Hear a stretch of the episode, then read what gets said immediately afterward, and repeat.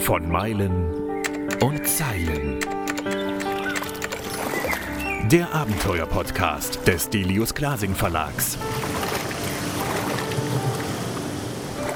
Mit Schriftsteller und Globetrotter Tim Kruse. Bei Meilen und Zeilen machen wir Träume wahr und heute erfülle ich mir selber einen Traum. Ich bekomme nämlich meinen eigenen Running Coach. Carsten Eich hat das Buch geschrieben, Dein Running Coach, effektiv trainieren für 10 Kilometer und Halbmarathon.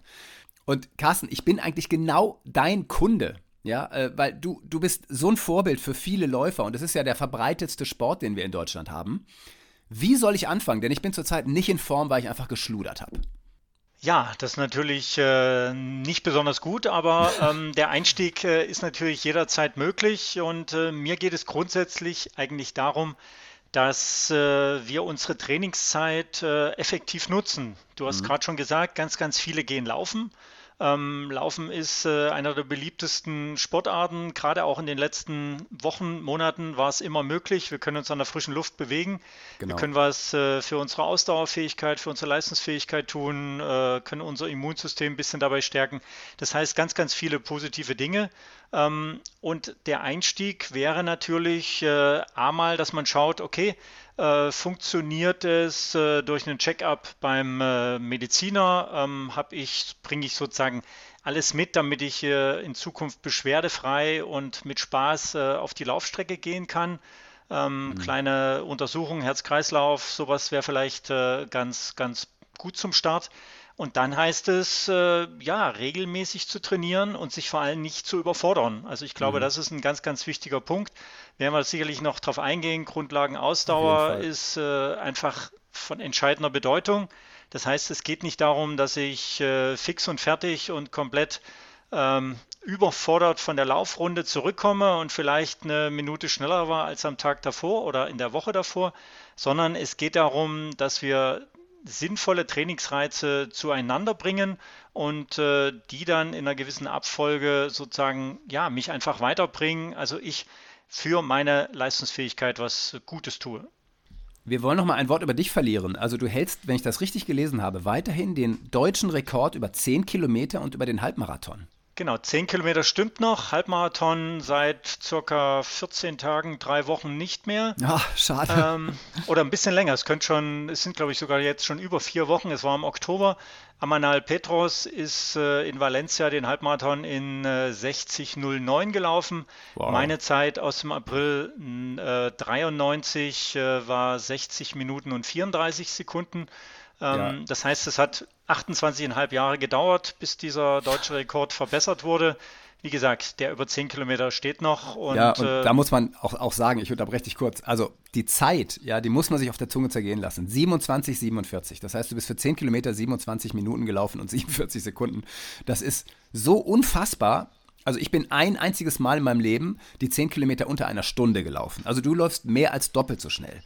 Und ich war vor kurzem, ich wohne in Kiel, ich war in Kiel spazieren und ähm, hab irgendwie bin zu weit gegangen und wollte dann mit so einem E-Scooter zurückfahren, äh, mal zur Abwechslung und habe mir so ein Ding geliehen und der fährt 20. Und dann dachte ich, guck mal, so schnell läuft der Kerl über 10 Kilometer. Das ist ja Wahnsinn. Wie kommt man denn dahin?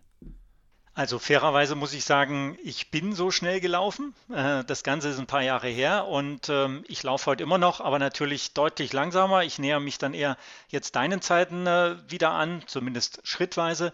Ähm, aber es ist natürlich so, dass äh, ich mir nicht als Kind vorgenommen habe, ich möchte mal die 10 Kilometer unter 30 Minuten laufen oder deutschen Rekord oder was auch immer, mhm. sondern ich habe damals noch in der DDR ähm, wurde ich im Schulsport für die Leichtathletik gesichtet. Das heißt, die Trainer sind in den Schulsport gekommen, haben sich nach Talenten umgeschaut. Ich wurde äh, für die Leichtathletik sozusagen, ja, allein von der Größe, von der Statur mhm. her wahrscheinlich als ganz, äh, ja, talentiert äh, gesehen. Weil und, du beim äh, Schwimmen eher nicht so talentiert warst. Das ist auch richtig. Die ersten zwei Jahre habe ich versucht, äh, ähm, oder sollte ich Leistungsschwimmer werden. Das Ganze war mit sieben und acht, äh, erstes, zweites Schuljahr. Das hat nicht besonders gut funktioniert. Mit der Leichtathletik ging es dann deutlich besser. Mhm. Auch wenn man dazu sagen muss, da auch eher mit den Laufstrecken, mit den längeren Distanzen, die damals natürlich noch deutlich kürzer waren. Aber alle anderen Disziplinen der Leichtathletik waren auch nicht wirklich meine Favoriten. Hast du der DDR im Grunde deine Karriere zu verdanken? Weil vielleicht wärst du im Westen nicht entdeckt worden. Bei uns gab es das nicht, äh, so, so Kaderschmieden, äh, in, zumindest nicht in der Richtung, wie ihr das gehabt habt, dass jeder Schüler mal angeguckt wurde. Ich glaube schon, dass äh, gerade diese Talentsichtung ein, ein, ganz, ganz wichtiger ähm, Punkt waren ähm, dass dadurch natürlich auch äh, viele Kinder und Jugendliche zum Sport äh, ja, gebracht wurden. Heute ist es eher so ein bisschen die Initiative der Eltern, die äh, ihre Kinder in Vereinen anmelden, äh, auch zum regelmäßigen Training. Ähm, ich glaube, dass man auch gerade im Fußballbereich sieht, dass da natürlich diese Nachwuchskonzepte mhm. ähm, deutlich besser funktionieren als in anderen Sportarten. Und äh, ich würde mir das natürlich auch für die anderen olympischen Sportarten wünschen. Aber mhm. es ist auf jeden Fall so, dass ich äh, eigentlich von den beiden Systemen optimal profitiert habe. Das heißt vom Kinder- und Jugendsportbereich in der ehemaligen DDR, ähm, eben mit Talentsichtung, später mit Kinder- und Jugendsportschule und dann im Alter von 19 ähm, gab es die politische Wende 1989 und danach konnte ich halt als Profi sozusagen, äh, ja, in Anführungsstrichen auf eigene Rechnung sozusagen dann auch meine, meine, meinen Sport weiterführen. Und äh, von daher habe ich sicherlich von beiden Systemen äh, profitiert und zum optimalen mhm. Zeitpunkt kam für mich der Wechsel des Systems. Super, vor allem du hast ja alles draus gemacht. Du bist dann 1992 nach Barcelona zu den Olympischen Spielen und das sind ja für uns alle, also die alt genug sind, unvergessliche Spiele. Ja, das war damals Heike Drechsler, Heike Henkel, Dieter Baumer, die haben alle Gold geholt und du warst da mittendrin und hast auch ganz gut abgeschnitten. Hättest du dir trotzdem mehr versprochen? Ja, natürlich. Ich war damals 22 Jahre. Es war mein erster großer internationaler Wettkampf. Ähm, ich bin damals äh, über 10.000 Meter an den Start gegangen und das Ziel war natürlich äh, den Endlauf zu erreichen, also den Endlauf der besten 20 waren es mhm. damals, glaube ich.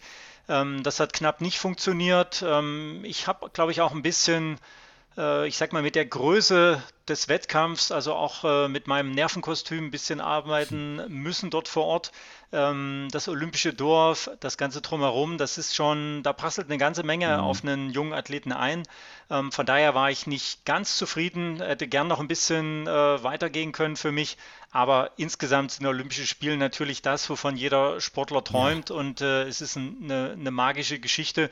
Und äh, auch heute, wenn ich mir Olympische Spiele im Fernsehen angucke, kriege ich immer noch Gänsehaut. Und äh, ich hoffe, dass es noch für viele Generationen so weitergeht im Sport. Ja, wie war es damals in Barcelona? Also du hast ja die alle kennengelernt, die, die großen Sportler, und du warst ja noch ein relativer Nobody 1992. Also man kannte dich ja, man hat dich ja jetzt nicht auf der Straße erkannt. Wie war das für dich? Hast du, äh, erstirbt man da vor Ehrfurcht, wenn so ein Baumann auf einen zukommt? Ja, unterschiedlich. Also Heike Drechsel hatte ich natürlich vorher äh, zu DDR-Zeiten schon zumindest mal aus der, der Ferne gesehen. Ähm, ich habe Dieter Baumann auch vor den Spielen äh, schon kennengelernt. Es gab das ein oder andere gemeinsame Trainingslager.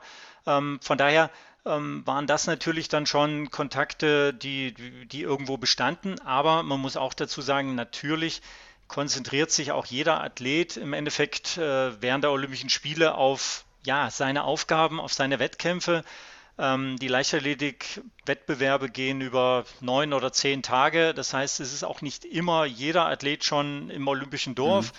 Mein 10.000 Meter Vorlauf war damals am ersten Tag. Das heißt, ich habe mehr oder weniger die Leichtathletik-Wettbewerbe so ein bisschen mit eröffnet.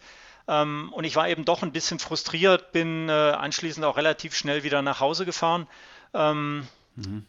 Und von daher, ja, also ich habe sicherlich natürlich äh, äh, auch Kontakt zu Dieter und auch zu anderen äh, Läufern wie Stefan Freigang hat damals zum Beispiel für Deutschland äh, die Bronzemedaille im Marathon geholt. Mhm. Äh, Konrad Dobler, da waren auch einige, äh, die ich natürlich auch, auch aus Trainingslagern und so kannte. Von daher, ja, Kontakte hat man, aber es ist auch nicht so, dass man da permanent zusammensitzt und mhm. ja, über alles ja. redet, was passieren könnte. Ja, dann hast du 96 die Spiele verpasst, warst aber 2000 in Sydney wieder dabei. Wie ist es dann gelaufen? Ähm, genau, 2000 bin ich dann den Marathon gelaufen. Ähm, ich habe mich 99 äh, beim Köln-Marathon äh, qualifiziert. War relativ knapp, das heißt, ich war vier Sekunden unter der Norm, ähm, was natürlich auf so eine lange Distanz ja schon eine eine relativ äh, ein gutes Zeitmanagement ist, sage ich mal. Ja. Sydney selber war dann auch ein bisschen schwierig. ähm, nicht mehr das, was ich gerade angedeutet habe, äh, von, der, von der nervlichen Geschichte, sondern einfach von den Bedingungen vor Ort. Das heißt, ich mhm. habe äh, mich schwer getan, äh, mich vor Ort wirklich so anzupassen, dass ich meine Leistungsfähigkeit voll abrufen konnte. Das heißt, äh, Zeitumstellung, mhm. Ähm, die ganze äh, Geschichte überhaupt, äh, ja, mit der Umstellung temperaturmäßig. Ähm, mhm es waren schwierige Bedingungen. Wir waren am letzten Tag, also der Marathon ist ja oft dann Bestandteil kurz vor oder während der Abschlussveranstaltung. Das heißt, der Zielanlauf des, des Marathons war in Sydney im Rahmen der Abschlussveranstaltung und an dem letzten Tag gab es äh, massive äh, Sturmwarnungen. Das heißt, da mussten sogar einige äh, Kanu-Wettbewerbe äh, auf den Montag, also auf eigentlich den Tag nach den Olympischen Spielen verschoben werden. Mhm. Von daher war auch das schwierig. Die Strecke war nicht so ganz einfach. Äh, viele Brücken, klar, viel Wasser in Sydney ringsrum. Ähm, ja, von daher, ich war dabei, ich habe den Marathon gefinisht ähm, und auch das waren, waren tolle Spiele. Es war natürlich für die Athleten auch, ich sag mal, am anderen Ende der Welt eine, eine besondere Geschichte. Und äh, wie mhm. gesagt, Olympia mhm. ist was ganz Besonderes und wird auch immer einen Platz in meinen Erinnerungen behalten. Du bist dann ja noch ein bisschen weiter gelaufen, aber irgendwann ist dann ja so eine Profikarriere vorbei. Und du bist dann ein Laufcoach geworden und coacht halt so Leute wie nachher mich äh, so durchs Leben. Wie, wie genau sieht das aus, dein Leben? Also wie strukturierst und organisierst du dich? Ja, ich habe mir natürlich während meiner Karriere ähm, dann schon überlegt, welche Möglichkeiten es gibt, dass ich diese positiven Erfahrungen, die ich durch das Training ähm, und durch ganz, ganz viele Partner natürlich auch äh, sammeln konnte, wie ich diese positiven Informationen, Erlebnisse, wie ich das weitergeben kann.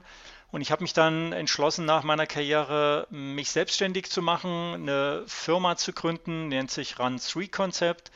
Das heißt, ich versuche da einfach das Wissen, was ich mir selber erarbeiten konnte, sozusagen weiterzugeben. Das Ganze mit ganz vielen mhm. Partnern, die mich in meiner Karriere unterstützt haben. Ich bin seit über 30 Jahren äh, bei Essex, äh, erst als Vertragsathlet, heute als Markenbotschafter ähm, tätig. Ich habe äh, Partner wie Polar, wie Seols, wie ähm, Ultrasports, also aus dem Sportbereich ganz, ganz viele ähm, Partner so kann ich natürlich dann auch äh, mit meinem eigenen Expertenwissen, aber auch auf ein Expertenteam der, der Firmen zurückgreifen.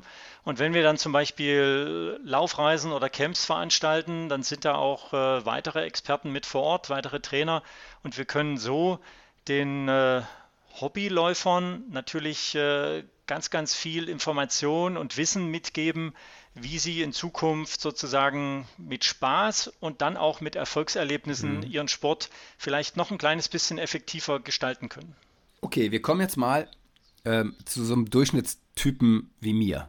Ja, also schon sportlich, habe mein Leben lang viel Sport gemacht, bin aber gerade nicht im, im Laufen richtig drin und so geht es, glaube ich, ganz vielen. Und ich würde jetzt gerne wieder reinkommen. Was ist denn so das, also, und ich habe mich nie mit Laufen groß beschäftigt. Ja, ich bin also Fußballer und Tennisspieler und Surfer, aber Laufen war es nie und trotzdem bin ich natürlich immer mal wieder in so Laufphasen gewesen. Was ist so das Allerwichtigste, was ein Mensch, der sich mit der Sportart Laufen nicht voll beschäftigt hat, eigentlich erstmal wissen müsste? So ein Lauf-ABC. Ja, Lauf-ABC gibt es auch. Da reden wir natürlich über die über die äh, Laufschule, also über, ähm, ja, über deinen Laufstil. Das muss man sich natürlich angucken, damit da muskulär im Endeffekt die Belastungen, die beim Laufen ähm, da sind, dass die natürlich nicht äh, zu sehr überhand nehmen.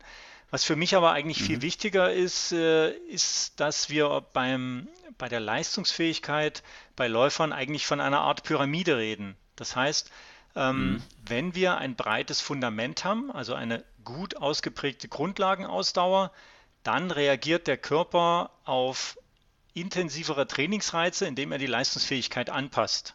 Und äh, wir sind mhm. eigentlich äh, jeder selber dafür verantwortlich, wie hoch unsere Pyramide, also wie hoch unsere Leistungsfähigkeit werden kann. Weil je breiter das Fundament ist, umso höher wird die Pyramide mhm. im Endeffekt auch werden. Und das ist vielleicht so ein Punkt, den viele Einsteiger, Wiedereinsteiger ähm, am Anfang ein bisschen ja, missachten und vielleicht auch falsch machen. Ähm, das heißt, bei Ausdauersportarten bekommen wir leider nicht die Leistungsfähigkeit nach dem Prinzip viel hilft viel oder intensiv hilft viel. Ähm, also mhm. wenn ich immer überziehe, wenn ich mich immer überfordere, wenn ich hinterher immer total kaputt bin, ähm, dann habe ich eigentlich für meine Ausdauer, Leistungsfähigkeit so gut wie nichts gemacht. Ähm, und das ist so ein Punkt, den ich Ach, gerne was? mitgeben mhm. möchte. Das heißt, wir reden vom Wohlfühltempo. Wir müssen immer wieder und sehr oft in einem Wohlfühltempo unterwegs sein, wo ich mich zum Beispiel mit meinem Laufpartner problemlos unterhalten kann. Das heißt, wenn ich genügend Sauerstoff habe, genügend Luft habe, um mich zu unterhalten, dann mache ich Grundlagenausdauer. Dann trainiere ich äh, mhm. ähm, in diesem Bereich, wo ich meine Ausdauerfähigkeit verbessern möchte. Das hat vielleicht noch nichts mit dem letztendlichen Tempo, was ich gern laufen möchte, beim Wettkampf zu tun. Ja, da reden wir mhm. eher über die Spitze der Pyramide. Aber je besser, mhm. je breiter das Fundament ausgebaut ist, ähm, je mehr ich da auf meine Herzfrequenz achte, je mehr ich auch weiß, was vielleicht meine, mein Maximalpuls ist und wie ich eben, wie weit ich im Training mit welchem Inhalt gehen darf. Ähm, je genauer ich das weiß, umso besser und umso schneller und umso effektiver werde ich in Zukunft auch meine Trainingszeit nutzen können. Okay, also ich bin zum Beispiel jemand, der gar kein Pulsmesser hat. Ja, ich nehme ein Handy mit, habe da Runtastic drauf und danach laufe ich dann und gucke mir halt an, ob ich es schaffe, eine, eine Pace unter 6 zu laufen. Sollte ich mir ein Pulsmesser zulegen? Also wenn du mit der App äh, weiterlaufen möchtest, äh, würde ich dir zumindest einen äh, Herzfrequenzsensor äh, dazu empfehlen. Also da gibt es von verschiedenen mhm. Herstellern dann so kleine Sensoren, die man äh, ja am, am, am Herz trägt, beziehungsweise teilweise jetzt auch schon äh, am Arm ähm, die dann im Endeffekt die mhm. Herzfrequenz mhm. noch mit dazu bringen, weil es natürlich immer so eine Art äh, ja, es muss, äh, es muss zusammenpassen. Das heißt, natürlich ist es für dich ja. interessant und schön, dass du sagst, ich würde gern unter sechs Minuten pro Kilometer laufen. Dafür habe ich jetzt die Möglichkeit mit GPS am Handy oder eben an der Uhr äh, das entsprechend zu messen und auch meine aktuelle Geschwindigkeit mir immer anzuschauen. Aber genauso wichtig oder fast noch wichtiger ist, ist es eben, dass du im richtigen Bereich unterwegs bist. Und da reden wir in Prozentbereichen von der maximalen Herzfrequenz. Das heißt, das mhm. Problem ist, jeder von uns, jeder Läufer hat einen unterschiedlichen Wert, wie oft sein Herz pro Minute maximal schlagen kann, also bei absoluter Ausbelastung. Mhm, ja. Das kann rein theoretisch vielleicht bei 170 bei dem einen sein und mhm. bei mhm. anderen bei 230. Das wiederum hat mhm. nichts mit der Leistungsfähigkeit zu tun, weil beide Herzen sind ja in der Lage, 100 Prozent dieser Leistung abzurufen. Das eine halt bei 170 und das andere bei 230. Aber für den Trainingsbereich mhm. macht es natürlich einen deutlichen Unterschied, weil einen ruhigen Dauerlauf im Wohlfühltempo, den soll ich circa bei 70, maximal 75 Prozent meiner maximalen Herzfrequenz laufen. Und mhm. da muss ich natürlich dann einen Ausgangswert haben, von dem ich runterrechnen kann. Das heißt entweder 75 Prozent, 70 Prozent von 170 oder von 230. Und deshalb kann man nicht mhm. sagen, geht alle laufen. Wenn die Pulsuhr 140 anzeigt, ist alles gut. Für den einen ist es gut, für den anderen ist es äh, entweder schon zu schnell oder vielleicht sogar zu langsam. Und wie kriege ich meine maximale Frequenz raus? Also auch da ähm, zwei Möglichkeiten. Entweder ich gehe äh, zum Kardiologen ähm, oder zum, zum Sportmediziner, auch zum Allgemeinmediziner, mach mal ein Belastungs-EKG. Das wird in der Regel auf dem Laufband, äh, auf dem äh, Ergometer mhm. gemacht. Da ist es natürlich so, dass ich äh, aufgrund der muskulären Belastung vielleicht noch nicht ganz an der Herz 100% Ausbelastung bin, wenn ich den Widerstand nicht mehr treten kann. Ja? Ähm, aber es gibt auf jeden Fall schon einen sehr, sehr guten Hinweis, wie hoch, auf welche Pulswerte ich sozusagen bei diesem äh, Belastungs-EKG gekommen bin. Ansonsten gibt es auch die Möglichkeit, äh, die maximale Herzfrequenz unter Aufsicht, also bitte nicht alleine im Wald mhm. oder auf dem Sportplatz, mhm, mhm. sondern unter Aufsicht eines Trainers ähm, zum Beispiel im Stadion zu absolvieren. Man läuft sich ein, Muskulatur wird aufgewärmt, ein bisschen gedehnt und dann sollte man so drei bis vier Runden äh, am Stück laufen. Alle 200 Meter wird man entsprechend schneller, also eine Art Steigerungslauf. Mhm. So dass dann die letzte Runde schon wirklich Vollgas ist, die letzten 100 Meter nochmal Maximalsprint und äh, der Wert, der dann am Ende dieses Laufs von der Pulsuhr aufgezeichnet wird, der ist ziemlich nah am Maximalpuls. Okay. Ich bin immer so, um, also wenn ich eine 6er Pace laufe, bin ich zufrieden. Jetzt bin ich natürlich auch mit anderen Leuten gelaufen und komme da häufig nicht hinterher. Was mache ich denn, damit ich in Richtung 5er gehe? Was ist da der Trick? Also mir in deinem Buch steht, Läufe zu machen, wo ich immer mal wieder ähm, schnell laufe, dann wieder langsam laufe, dann wieder schnell laufe und langsam laufe. Das macht mir aber keinen Spaß. Soll ich dann einfach meinen Ehrgeiz hinten anstellen und sagen, ja, dann läufst du halt eine Sechser-Pace? Ähm, es kann natürlich äh, für dich vollkommen okay sein, dass du sagst, okay, ich laufe jetzt die 6er Pace, das macht mir Spaß, es ist für mich ein Ausgleich zum Alltag, ähm, ich bin hinterher auch mhm. nicht zu kaputt, wenn ich zurückkomme. Ähm, und das ist für mich so okay und das möchte ich auch in den nächsten Wochen, Monaten oder Jahren so weiterführen. Dann ist das vollkommen okay. Mhm. Wenn du dich aber weiterentwickeln möchtest, wenn du irgendwann mal eine schnellere Pace laufen willst, dann musst du dem Körper das auch signalisieren. Das kann natürlich mhm. sein, dass das mal keinen Spaß macht ähm, oder erstmal keinen Spaß, aber ähm, unser Körper reagiert auf Trainingsreize. Und die, die er schon kennt, mhm. die wird er einfach, äh, ich sag mal, ignorieren und sagen, okay, das kenne ich, ähm, da brauche ich mich jetzt nicht groß mhm, anstrengen. Mhm. Trainingsreize, die er noch nicht kennt, die werden ihn erstmal vor eine Art Überforderung stellen. Das mhm. aber bitte als einzelne Trainingseinheiten hin und wieder. Ja, wie gesagt, das kann mhm. eben nicht äh, der Alltag sozusagen sein. Aber wenn es so mhm. ist, dann würde ich dir empfehlen, mal ein kleines Fahrtspiel zum Beispiel einzubauen in dein Training. Ja, habe ich gelesen bei dir. Klang, klang schon besser, gute Idee. Wo man relativ spielerisch sozusagen einfach mal mit unterschiedlichen Geschwindigkeiten unterwegs ist. Ja? Mhm. Nutzt die ersten zwei Kilometer, um dich ein bisschen aufzuwärmen und danach auf den nächsten, je nachdem, drei, vier, fünf, sechs Kilometern machst mhm. du einfach äh, 10, 12 schnellere Abschnitte, immer wieder gepaart mit ruhigen Pausen, also mit, mit ruhigem mhm. Weiterlaufen. Ja? Das heißt, du läufst mal 100 Meter schnell, dann 300 Meter langsam, dann mal 200 Meter schnell und 200 Meter langsam, so dass der Puls auch wieder runtergehen kann. Ja? Dass mhm. du dich auch ein bisschen dabei erholst. Natürlich wird mit der Summation des Programmes die Erholung ein bisschen länger dauern. Am Anfang mhm. wird es vielleicht relativ schnell gehen, und dazu musst du auch nicht ins Stadion gehen. Viele ähm, ja, wollen das vielleicht gar nicht, sondern du kannst auf deiner ganz normalen Dauerlaufrunde einfach sagen, ähm, hier laufe ich jetzt mal schneller, von der Bank bis zu dem Baum, von mhm. der Kreuzung bis zu der Laterne. Genau, Laternen sind mein Ding. Mhm. Zum Beispiel. Und äh, da kannst du dir einfach was aussuchen. Und vielleicht wirst du merken, dass du nach zwei oder drei Wochen nicht nur bis zu der Laterne, sondern bis zur nächsten sogar schneller läufst. Weil mhm. das ist dann eben das, wo der Körper reagiert, wo er sich anpasst nicht von Woche zu Woche, aber wo er einfach über einen längeren Zeitraum ja. dann merkt, okay, da war ja mal was, da wollen wir mhm. jetzt unsere Leistungsfähigkeit ein bisschen anpassen und dann fällt mir dieses Programm das nächste Mal nicht mehr so schwer, weil ich kenne es ja schon. Das ist eigentlich mhm. das Prinzip des Trainings. Ich unterteile mhm. schnelle Abschnitte, die ich im Wettkampf irgendwann mal laufen möchte oder eben von mir aus auch äh, bei einem Dauerlauf mit einem Laufkollegen die unterteile ich am Anfang erstmal in schnelle und langsame Abschnitte, um mich zwischendurch erholen zu können. Mit der Zeit mhm. werden die schnellen Abschnitte länger, die Pausen kürzer und irgendwann kann ich im Wettkampf die Pausen weglassen. So okay. einfach wäre es. Mhm. Ist halt auch immer eine Frage, wie weit man sich quälen will. Ne? Wie, wie wichtig ist einem das? Ähm, das muss ich mich natürlich dann fragen. Ich habe noch eine Frage. Ich habe bei mir festgestellt, wenn ich anfangs wirklich schnell loslaufe, was für die kalten Muskeln wahrscheinlich gar nicht so gut ist, aber wenn ich am Anfang eine 520er, 530er Pace laufe, so den ersten Kilometer, merke ich, dass ich die nächsten Kilometer auch schneller laufe. Äh, einfach weil der Körper schon daran gewöhnt ist, so schnell zu laufen. Wenn ich langsam anfange, sagen wir mal mit einer 630er, 640er Pace, schaffe ich es fast nie, mich zu steigern. Äh, und das habe ich schon mal einem Läufer erzählt, der meinte, ist aber komisch, ist eigentlich bei dem umgekehrt. Ja, also ich glaube oder ich hoffe, dass es nicht, nicht äh, allen so geht. Vielleicht ist es eine spezielle ähm, Einstellung von dir. Ähm, ich sag mal, am Anfang sollte man eigentlich dem System Körper erstmal die Möglichkeit geben, sich ein bisschen, ich sag mal, zu erwärmen, ja, mhm. ein bisschen einzulaufen. Was machen andere Sportarten, bevor sie mit ihrem Sport beginnen?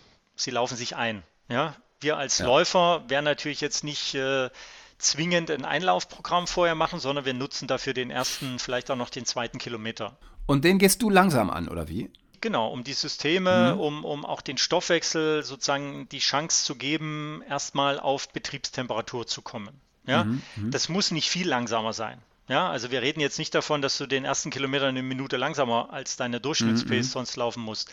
Aber 10, 15 Sekunden würde ich da schon mal am Anfang äh, auf jeden Fall ruhiger bleiben. Wenn es 20 okay. sind, ist auch völlig okay.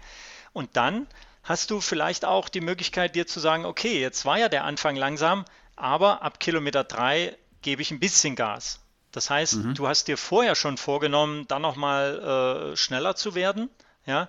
und wartest nicht auf den Körper oder auf das Signal von deinem mhm. Körper äh, sozusagen, das kommt ja bei dir scheinbar nicht, sondern du läufst dann langsam weiter, ähm, sondern du hast vielleicht vorher schon den Plan und sagst, okay, ab Kilometer drei laufe ich schneller. Und das gucke ich mir mhm. hinterher auch ja, bei Rantastic in der Kurve mhm. an. Das lässt sich ja super auswerten, egal ja. ob mit Uhr oder mit App.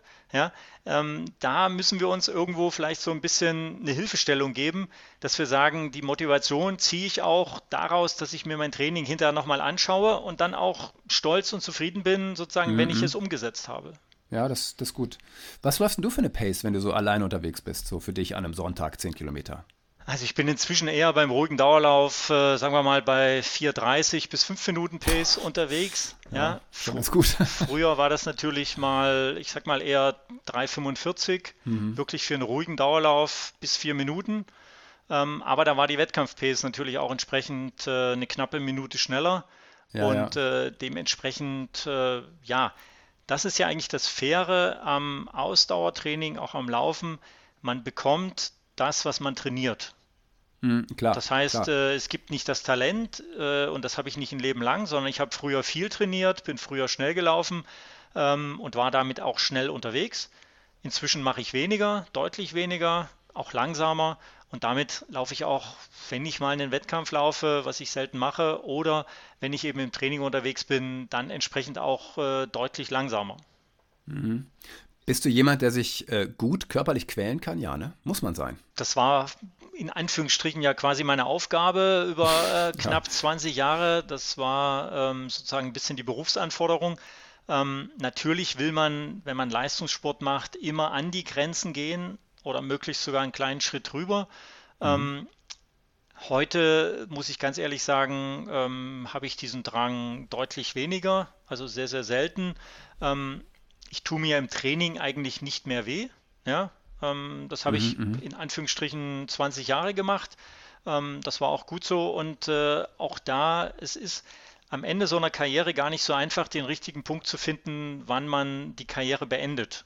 Ja, ja, weil man hat das viele, viele Jahre gemacht. Es war der Hauptinhalt, der Lebensinhalt. Ähm, und dann muss man sich irgendwann eingestehen, die Erfolge kommen nicht mehr, die Leistung mhm, kommt nicht mhm. mehr so, ja, und man ist trotzdem noch schnell. Also ich bin in dem Moment, wo ich meine Karriere beendet habe, den Marathon in 2 Stunden 14 gelaufen. Boah. Was ja nicht langsam ist. Das ist Wahnsinn. Aber es ist weit weg von 2.10 oder von internationalen Zeiten. Ja, ja und dann musste man irgendwann sich eingestehen, die Profikarriere ist zu Ende. Und mhm. mit diesem Schritt habe ich eigentlich auch diesen äh, großen Ehrgeiz äh, und dieses auch sich quälen können so ein bisschen zur Seite geschoben. Ja, also mhm. ich bin heute jetzt nicht mehr bei Altersklassen, Wettkämpfen unterwegs und versuche da erste Plätze zu machen. Das ist für mich äh, völlig okay so und ähm, ich glaube, ich habe das viele Jahre gemacht und, und darf es jetzt auch ein bisschen ruhiger angehen. Mhm. Wir sind beide Jahrgang 70 und ich wollte dich fragen, wie du mit dem Altern klarkommst. Ja, eigentlich, eigentlich ganz gut. Ähm, ich habe im Moment gerade so an der einen oder anderen Stelle Kontakt zu, zu Partnern von, von Laufveranstaltungen, äh, auch jetzt gerade bei Essex, äh, gerade noch diese Woche, wo äh, Leute in Rente gehen, mit denen ich seit 30 Jahren zusammenarbeite. Mhm. Das ist natürlich so ein Punkt, wo ich denke, äh, okay, wieso, wieso gehen die jetzt in Rente? Wir sind doch eigentlich noch viel zu jung. Ja? Ähm, ja. Das ist äh, klar, das, das, das spielt jetzt äh, immer mal in, in, in gerade auch im, in Bezug auf das Buch. Ich habe in den letzten Monaten sehr, sehr viel auch äh, recherchiert, habe mir alte äh, Trainingsaufzeichnungen äh, angeschaut, nach alten Fotos äh, mhm. Ausschau gehalten und, und, und. Ähm, da hat man natürlich dann schon gemerkt, okay, 30 Jahre sind schon eine verdammt lange Zeit. Ja, die Rekorde ja. sind jetzt 28,5 Jahre her. Ähm, mhm. Über die mhm. Wende oder über den Anfang meiner Profikarriere circa 30, inzwischen 31 Jahre. Das ist eine lange Zeit.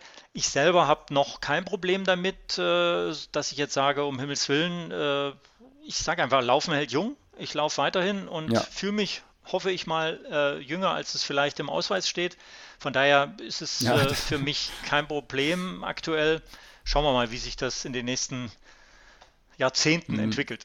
Ja, ja, ja. Es gibt auch bei mir, äh, es geht aber, glaube ich, allen Sportlern so. Es gibt so eine absurde Diskrepanz zwischen dem tatsächlichen Ausweisalter und dem gefühlten Alter. Aber da müssen wir irgendwie mit klarkommen. Ja.